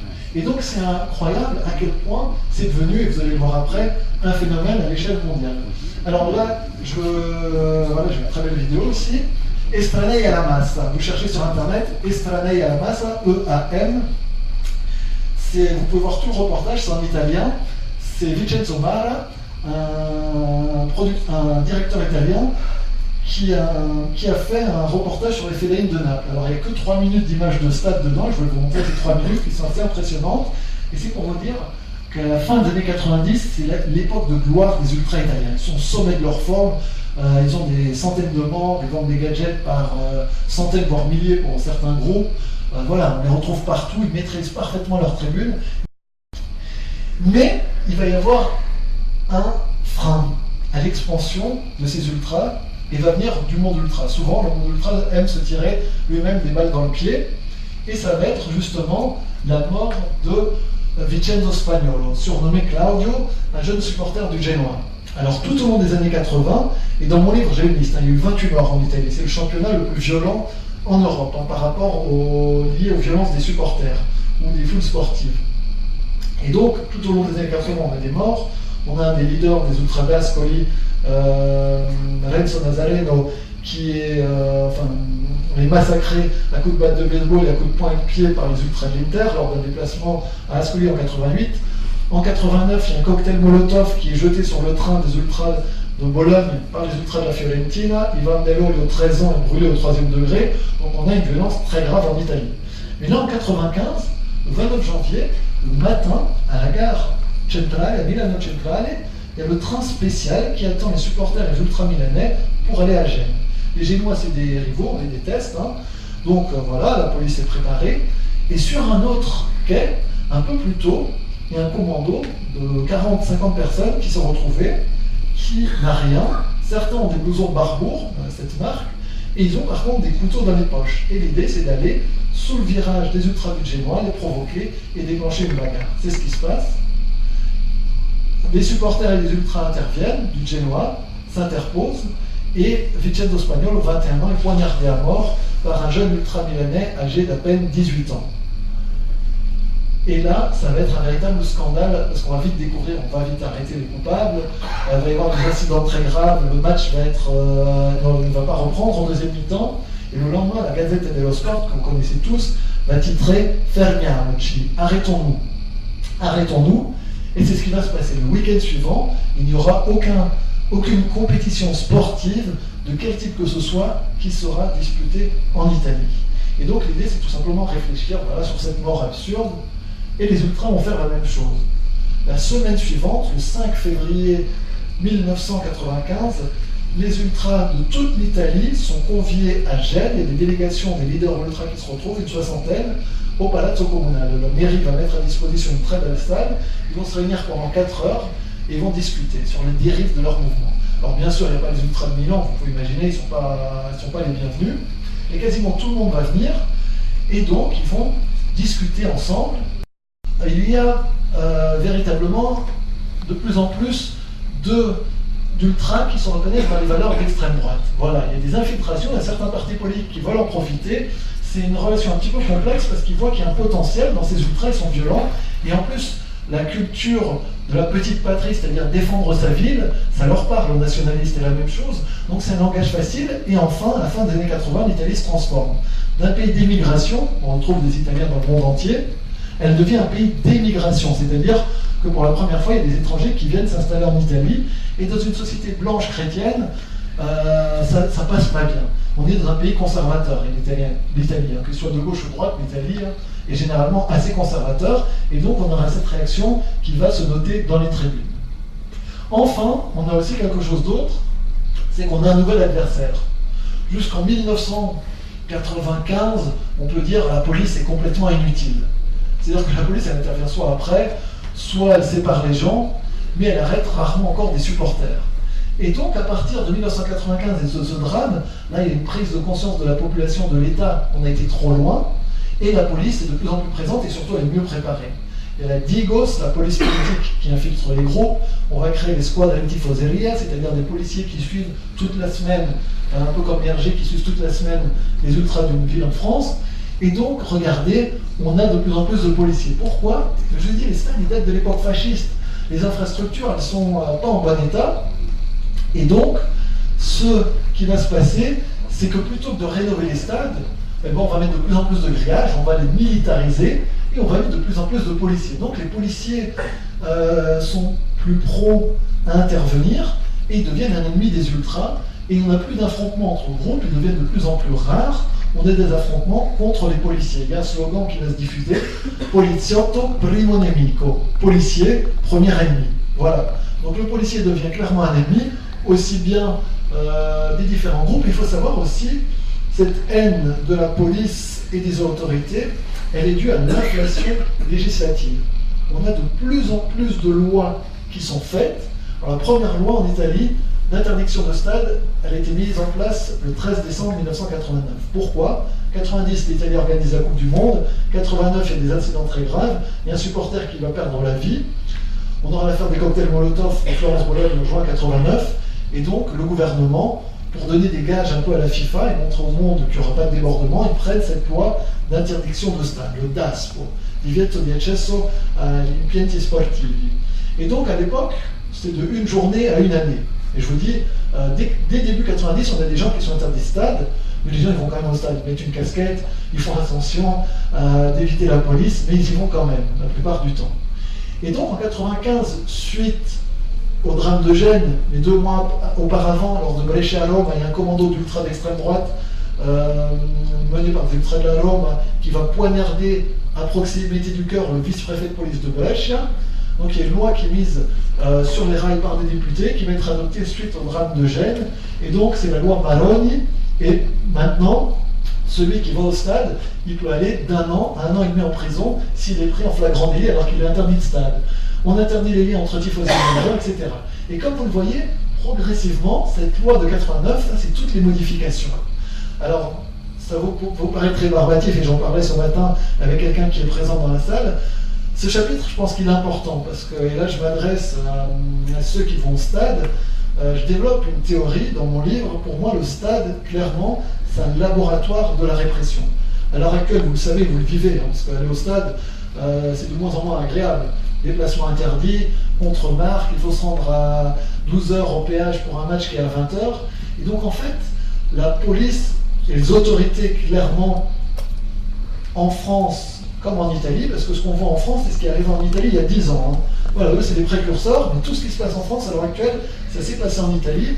Et donc, les autorités, elles testent des mesures sur les supporters ultra. Pourquoi? Mais tout simplement parce que euh, vous êtes un cobaye idéal. vous êtes le cobaye parfait. L'image que vous avez, on en parlait encore euh, ce midi, à Aix, quelqu'un me disait, le repas de famille, dire que je vais au stade, c'est mal vu. Voilà, imaginez sur votre famille. Et vous le savez, dans votre quotidien professionnel, c'est peut-être des choses que vous évitez. Alors vous pouvez dire que vous allez à l'OM, mais dire peut-être que vous êtes dans un groupe, ça peut être mal vu. Et effectivement, euh, c'est le cobaye parfait. Les supporters, on teste des choses. Et donc on le voit là clairement. La dernière loi, regardez maintenant en Italie, on peut être interdit de stade de 8 ans. Il y a la, dernière loi a introduit la défi la collective. C'est-à-dire, je suis en bus avec les supporters de la Sampdoria, je vais à Turin, il y en a un qui a un fumigène dans le bus, on se fait contrôler au, péage, les fumigènes sont interdits, tout le bus peut être interdit de stade. Et c'est arrivé aux, aux Ultra de Bari, en allant à Frosinone, il y a eu un jet de pierre, il y a quelqu'un qui a pris une pierre qui l'a jetée, ils ont décidé d'interdire tout le bus de stade. Voilà. Donc on en est à ce point-là, imaginez donc euh, des peines collectives. Mais vous savez, quand on ferme une tribune à Marseille, c'est parce qu'il y a 20 personnes qui ont émis des fumigènes. Et en plus, en ce moment, et vous le savez avec la direction de l'OM, qui a fait ce système d'espèces de, d'amende à la fin de saison, le but c'est de monter aussi des groupes les uns contre les autres, les ultras contre les supporters classiques de l'OM. Donc il y a aussi une stratégie commerciale derrière. Et cette stratégie commerciale, elle va de pair avec la stratégie répressive. Et je vous invite, et c'est pas du tout pour vendre mon livre, mais à lire ce chapitre. Sur des cas, vous le prenez en librairie, euh, en bibliothèque, ça ne me dérange pas. Mais ce chapitre qui n'est pas agréable à lire, parce qu'il y a beaucoup de choses de loi, il est important pour comprendre, dans les stades, on a des techniques militaires. Euh, on a des instruments dans les stades euh, qui sont dangereux. Il y a certains gaz lacrymogènes qui euh, peuvent avoir des conséquences pour la santé. Et donc on teste des armes au stade sur les supporters, etc. C'est vraiment important parce que l'idée c'est d'abord de le faire au stade et après de l'étendre à d'autres secteurs de la société. Il y a quelques années, il y a un, député du parti de Berlusconi qui a dit ah, on a inventé la carte du supporter, il faudrait inventer la carte du manifestant. C'est-à-dire que celui qui manifeste doit avoir une carte, et s'il se comporte mal, il est interdit de manifestation. Vous voyez à quel point on va en Italie, il y a des DASPO de ville. C'est-à-dire que quelqu'un qui s'est mal comporté en ville, qui a, trop bu, qui a acheté une bouteille contre un mur euh, après une victoire de son club, il peut être interdit d'un certain quartier. Voilà. Donc c'est vraiment intéressant ce chapitre. Alors, j'ai été un petit peu euh, lourd avec ça et je m'en excuse, j'avais envie d'insister là-dessus parce que vous le vivez euh, au quotidien. Et donc, en fait, cette haine des autorités, elle va cumuler avec la mort de Filippo Raciti. Le 2 février 2007, on a le derby de Sicile, Palermo à Catania, et on a des incidents très graves. Catania Palermo, excusez-moi. Les ultras de Palerme arrivent à la mi-temps, la police euh, fait tout pour retarder le cortège, les ultras de Catania sortent du stade, la police s'interpose, et un policier va perdre la vie. Il va perdre la vie, c'est la première fois euh, qu'un policier perd la vie d'un maintien de l'ordre d'un match de football. Et donc il va y avoir une émotion considérable, et on va avoir une loi euh, des lois de plus en plus répressives qui va interdire, et on va le voir, c'est la deuxième photo, excuse-moi si tu peux avancer d'une deuxième, et la conséquence, une semaine après, la loi va interdire les tambours dans les stades italiens, les mégaphones, les banderoles, tous ces instruments du TIFO, si vous les avez installés, vous devez les déclarer à la police et être responsable de ça. Et donc la plupart des groupes ne vont plus amener ces instruments. Et c'est pour ça, maintenant, souvent, la jeune génération, donc qui suis encore fasciné par les ultra-italiens, ah, c'est de la Pologne et de la Suède. C'est sûr, l'Italie a traversé une crise très dure pendant 10 ans. Et regardez, ça c'est un derby en série B. Et ce qui est amusant, c'est que cette répression contre les ultras, elle ne fonctionne pas parce que les gens qui vont pas au stade, c'est pas les ultras, c'est les tifosi simples, les simples tifosi. Parce qu'il y a trop de restrictions. Les ultras, ils vont continuer à y aller sans banderole. Si tu peux revenir avant, s'il te plaît, avant, avant. Et en 2010, on a le dernier instrument qui est la carte du supporter. Alors cette carte du supporter, elle est obligatoire pour s'abonner et pour acheter un billet de déplacement. C'est-à-dire que notre ami au premier rang, qui est un supporter de Milan, qui en 2000 a allumé un fumigène, il est interdit de stade en 2004, et en 2010, il va pour faire sa carte de supporter, et dans le fichier de la police, il a une interdiction de stade et on ne lui vend pas. Avec cette carte de stade, on interdit de stade la vie des gens. Voilà. Et donc la plupart des groupes vont la boycotter, parce que les gens qui sont interdits de stade, ils veulent qu'ils soient dans leur groupe. Certains vont la prendre, parce qu'en fait, la police italienne est assez mal organisée, et certains qui ont été interdits de stade arrivent à la faire mais on va voir des tribunes, si tu peux avancer deux photos, merci, on va voir ceci. Les ultras ne vont plus aller en déplacement, Au début, ils vont acheter des billets dans la tribune d'à côté, mais voilà, on aura des stades qui seront à moitié vides. Et je vous dis, là, on aura juste quelques clubs de typhose qui sont présents. Et ça, c'est une des conséquences de la Tesla de la typhose. Mais tout de même, on a des ultras qui vont résister. Les ultras vont résister sous différentes formes. Les banderoles sont interdites, eh bien, on va faire des étendards. Et voilà, on est à Foggia, tout ça c'est différents groupes, et chacun va faire des étendards. Alors juste, il faut savoir que dans le sud de l'Italie, la police a d'autres problèmes. Hein, vous pouvez imaginer à Naples, la police a d'autres problèmes que de s'occuper des ultras, elle s'en occupe, mais c'est-à-dire que les ultras ont, on va dire, ils ont plus de, euh, de marge de manœuvre. Voilà. Alors ça dépend aussi du préfet de police. À Lecce, le préfet de police est très sévère, et là ils n'ont aucune marge de manœuvre. Mais voilà, les ultras vont toujours au stade, mais on ne voit pas bien sur la photo, mais là on voit quelqu'un qui est dégarni. Alors ouais, on peut être dégarni à 20 ans, ça arrive.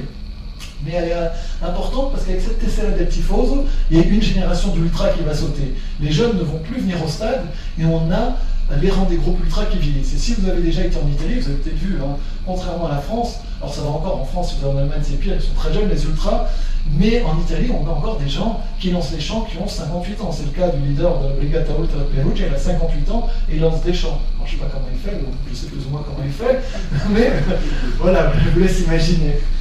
Et donc, on a un vieillissement des effectifs, mais les groupes ultras continuent tout de même. Et regardez, on a un retour des ultras. Pourquoi? Été 2017, la Ligue de football italienne remarque que le championnat italien n'attire plus les foules. Et donc, bah, c'est un problème parce que vous voulez vendre un produit et vous avez des tribunes vides. Sur les 20 dernières années, le championnat italien, c'est le seul qui a perdu des spectateurs, des cinq grands championnats. Espagne, Allemagne, France, Italie, Angleterre, tous ces championnats ont vu leur euh, moyenne de spectateurs augmenter. L'Italie, elle a diminué de 25% en 20 ans. Pourquoi Comme je vous l'ai dit, depuis 2006, par exemple, en Italie, si vous allez au stade, vous devez y aller avec votre carte d'identité. On va noter votre nom et votre prénom, et à l'entrée du stade, vous avez un contrôle d'identité. Si vous n'avez pas votre pièce d'identité, vous ne pouvez pas rentrer au stade. Voilà. On a en Italie, il y a des ultras de la Roma qui ont reçu ceux qui lancent les chants, vu qu'ils ne sont pas sur leur place, ils ont reçu des amendes parce qu'ils ne respectent pas le numéro de siège. Et on leur a dit, la deuxième fois que vous ne respectez pas le numéro de siège, vous aurez une interdiction de stade. Voilà, on en est à ce point-là. On a une répression très forte en Italie. Et en 2017, la Ligue se rend compte que, bah, qu'est-ce qu'on fait? On est en train de chasser les spectateurs des stades. Et donc, elle va suspendre pendant trois ans la Tessera del Tifoso. Et donc, à la saison 2017-2018, a vu un retour en masse des ultras en déplacement. Ça, c'est les ultras de Cagliari, regardez. Alors, ils ont un étendard parce qu'ils ne veulent pas déclarer leur banderole à la police. Et donc, on a un mouvement qui est de plus en plus clandestin, entre guillemets. Mais un mouvement qui perdure, un mouvement qui continue. Et, euh, comme je dis, cette année, c'est les 50 ans de la culture ultra. Et je vais terminer avec ces deux images. Et ça, c'était l'année dernière. Donc, depuis deux ans, je travaille en Indonésie. Je suis parti un mois l'année dernière et cette année aussi, euh, trois semaines et demie, en Indonésie et en Malaisie pour travailler sur les ultras locaux. J'avais vu des images d'ultra, je me disais, mais c'est pas possible. Je veux dire, en Tunisie, je veux bien comprendre. En Belgique, je comprends. En Russie, je comprends. En Indonésie, c'est pas possible. Il n'y a aucun lien avec l'Italie. Ils ont d'autres formes de supporterisme. Et en Indonésie, également, comme je l'ai dit tout à l'heure, je l'ai montré avec les chars, on a des jeunes gens qui ont repris la culture ultra. Alors eux, ils n'ont jamais voyagé en Europe, hein, ils n'ont pas eu cette chance. En plus, ils sont passionnés de football italien. C'est assez intéressant, juste euh, dans les années 90 en Indonésie, il n'y avait qu'un championnat qu'on voyait euh, à l'étranger, c'était le championnat italien. Donc ils ont vraiment un attachement pour les clubs italiens très fort. Et regardez qu'est-ce que ça a donné au début des années 2000. On a des groupes ultra qui sont créés avec des noms italiens. Là, c'est à Jakarta, j'arrive, et regardez cette banderole qui fait, je ne sais pas, 40 mètres, et écrit en italien Curva Nord Persija. Persija, c'est le nom du club de Jakarta. Voilà. Donc on a cette fascination, on a des capos qui sont là, les ultras du Persija, le secteur 5, secteur 5, qui sont là, qui lancent les champs, euh, ils vendent du matériel ultra, et donc ils ont la même organisation que l'on voit ici à Marseille. C'est assez incroyable. Et je vais terminer avec cette dernière photo. Aujourd'hui, on est en 2018, vous êtes nombreux et j'en suis vraiment très, très heureux. Euh, et ça montre qu'il y a un véritable intérêt encore à Marseille pour la culture ultra, et tant mieux. Une nouvelle génération est en train de prendre la relève et de continuer le travail des plus anciens, et tant mieux. Et donc ce mouvement ultra est aussi en train d'exploser de l'autre côté de la Méditerranée.